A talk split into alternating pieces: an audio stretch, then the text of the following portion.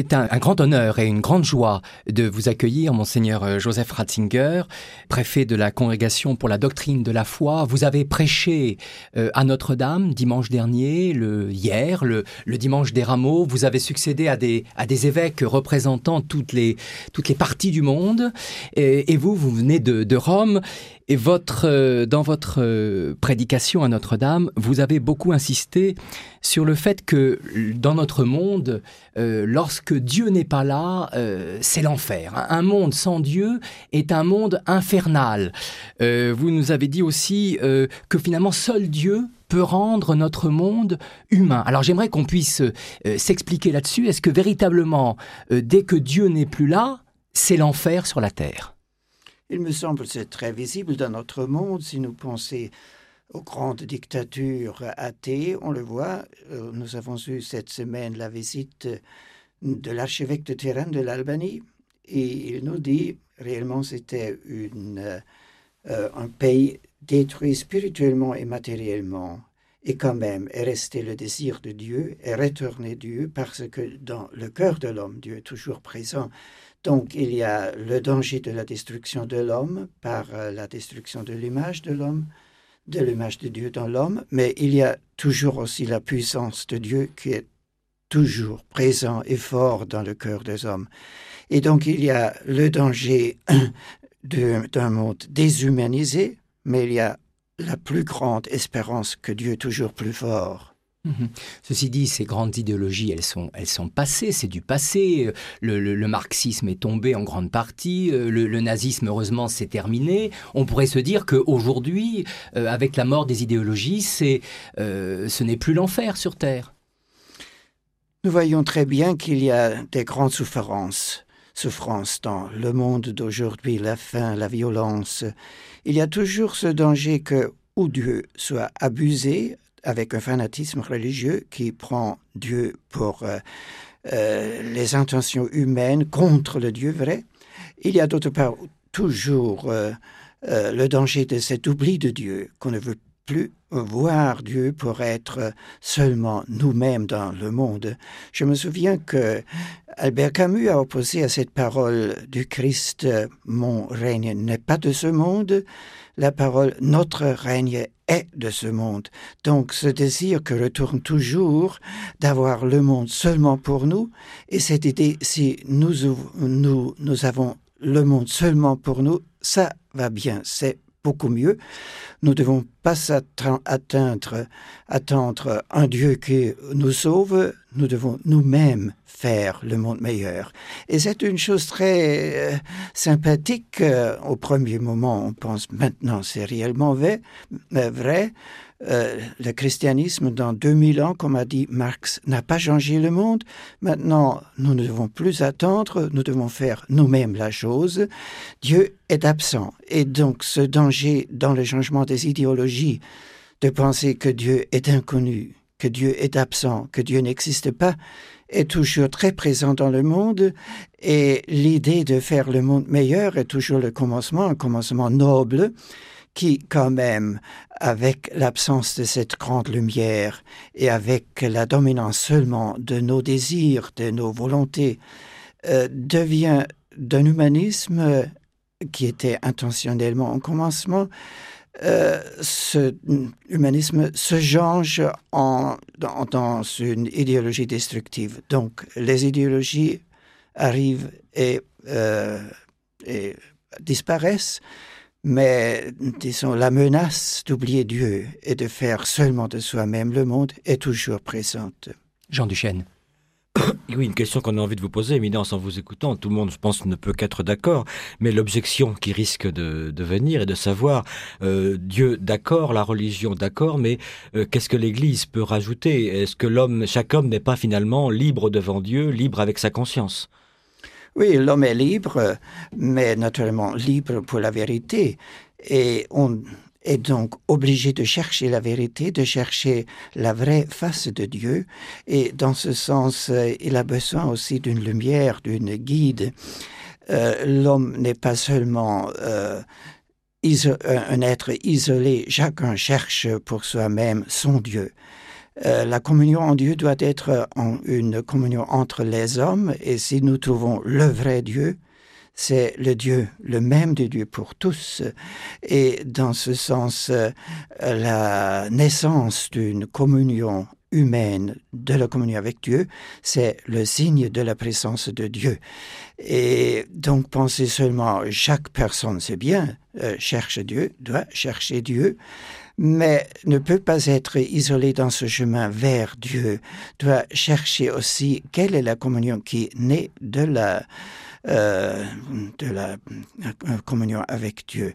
Dans ce sens, l'Église s'offre comme euh, le cheminement commun vers Dieu et comme une lumière qui n'est pas créée par nous-mêmes, par nos inventions, mais qui vient réellement, réellement de la présence du Dieu. Monseigneur, je voudrais qu'on revienne quelques instants sur votre, le, regard que vous portez sur le monde. Parce qu'il peut sembler, en, vous écoutant, qu'il est vraiment peut-être un, peu peut-être trop pessimiste. Vous, avez rappelé, je crois que c'est pas la première fois que vous rappelez cette phrase de, Nietzsche euh, qui dit euh, que lorsque la nouvelle de la mort de Dieu sera partout connue, que sa lumière sera définitivement éteinte, ce moment-là ne pourra qu'être qu'effroyable. Euh, est-ce que ça peut se passer? Est-ce que ça peut arriver? Est-ce que vous craignez ce moment-là? Est-ce que vous le voyez arriver sur notre terre? Non, je ne crois pas ça, parce que, comme j'ai déjà dit, les grands athées, naturellement, étaient convaincus que ce moment vient ils étaient convaincus que ce moment d'une part est effroyable parce que l'humanité avait toujours pensé que Dieu existe et ayant découvert qu'il n'existe pas, ils doivent euh, recommencer avec euh, la construction du monde.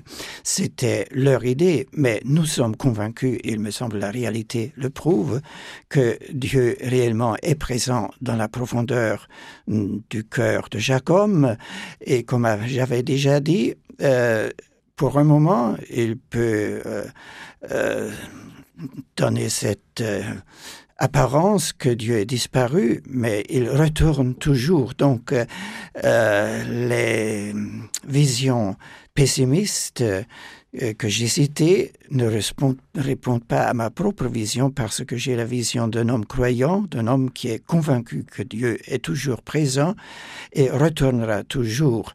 Euh, le moment où la grande lumière s'éteint ne vient pas au contraire, dans la plus grande nuit, il y a la plus grande euh, euh, présence de Dieu qui retourne, euh, se fait présent de nouveau dans notre monde. Mmh.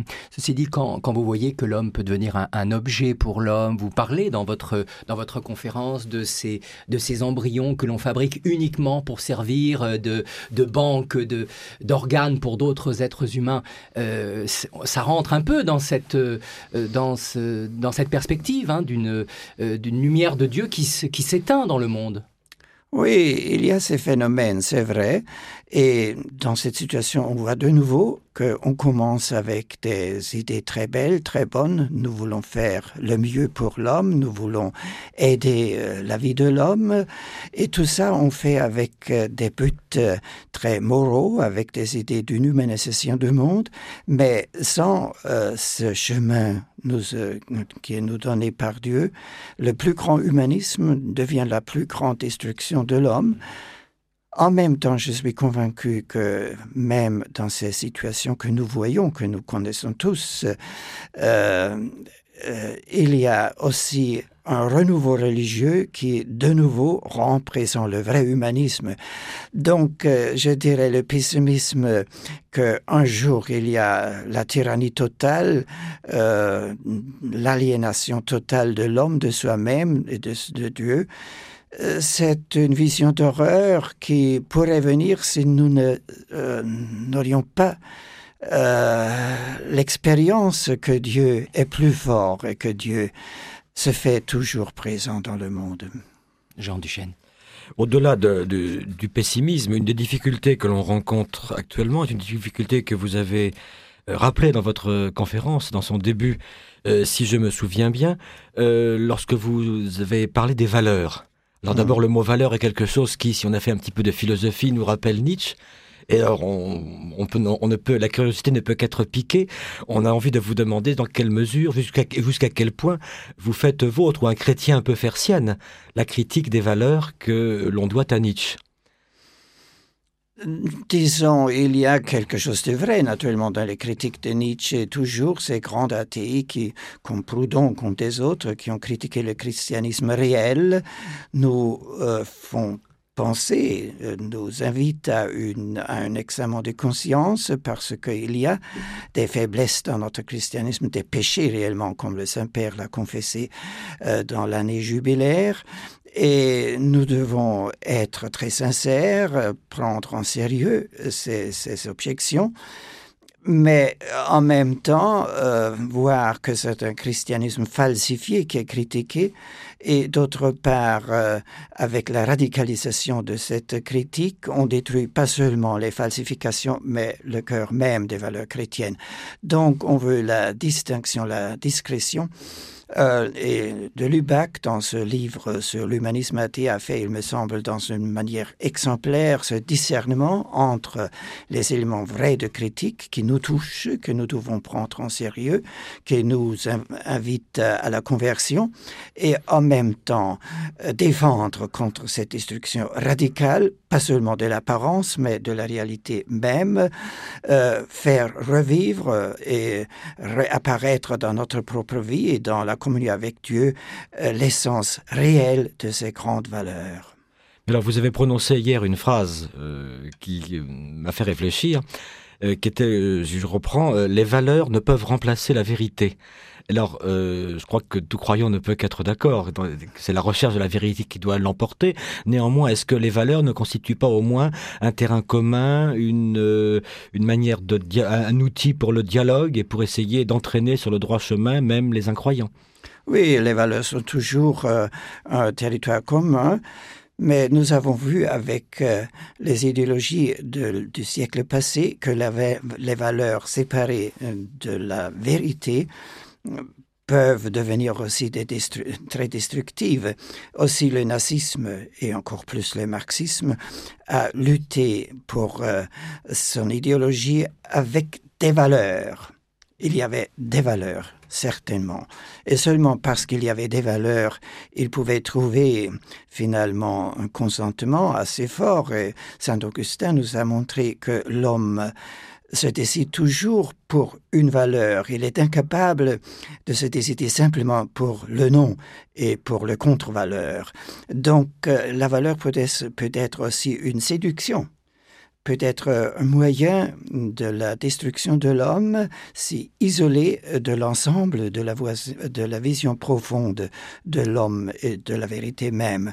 Et donc dans ce sens certainement les valeurs sont un véhicule de communion entre les différentes positions et nous acceptons ça. Nous sommes heureux qu'il y a toujours aussi une partie de valeurs qui sont communes avec nous parce que tout ce qui est tout ce qui est valeur est aussi euh, valable pour le chrétien pour le croyant mais nous devons tenir réellement présent que la valeur isolée les valeurs isolées peuvent devenir euh, instruments de falsification de euh, d'erreurs et finalement de destruction de l'homme. Nous avons parlé sur la fabrication des embryons. C'est par exemple une chose aussi dans ce moment on travaille avec valeur. Guérir l'homme libérer l'homme de la douleur euh, garantir une santé etc pour euh, les hommes souffrants.